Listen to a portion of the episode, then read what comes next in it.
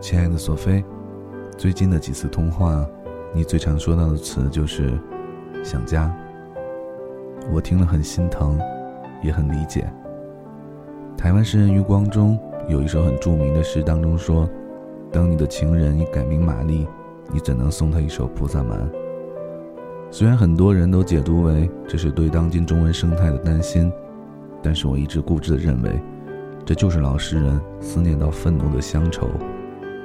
多年后，他得偿所愿回到大陆，却依然近乡情怯。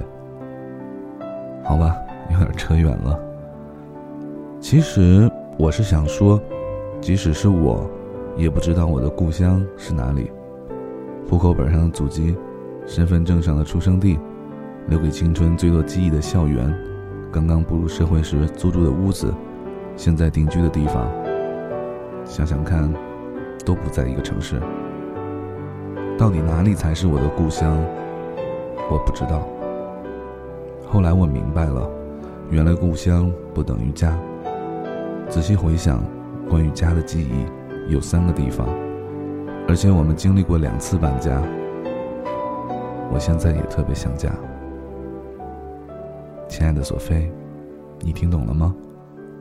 好吧，我已经能够想象到你撅着嘴摇头的样子了，你这个笨女人。我是在说，我终于明白了，原来你在的地方，才是家。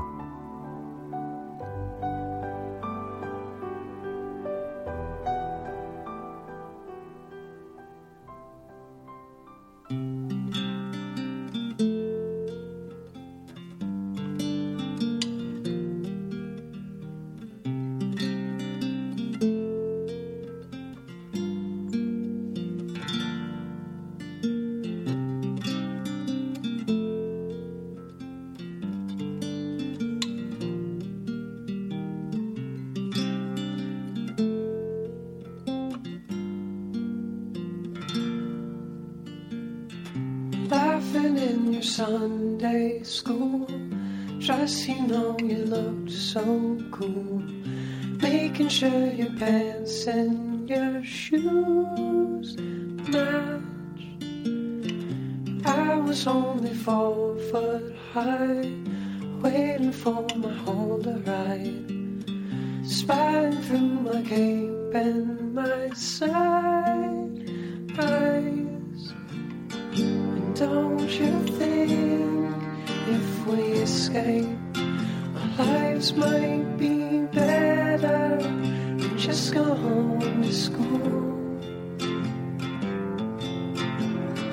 Caroline, how I wrap up my life like a gift to hand. I'll give it to you, to Caroline, just you.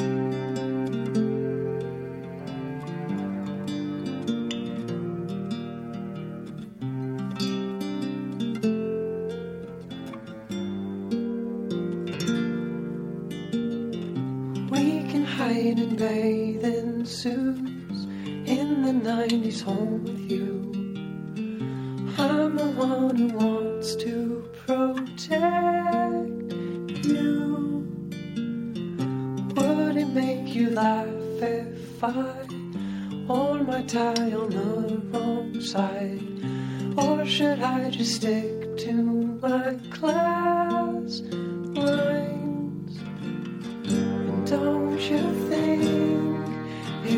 escape, our lives might be better? We just go home to school.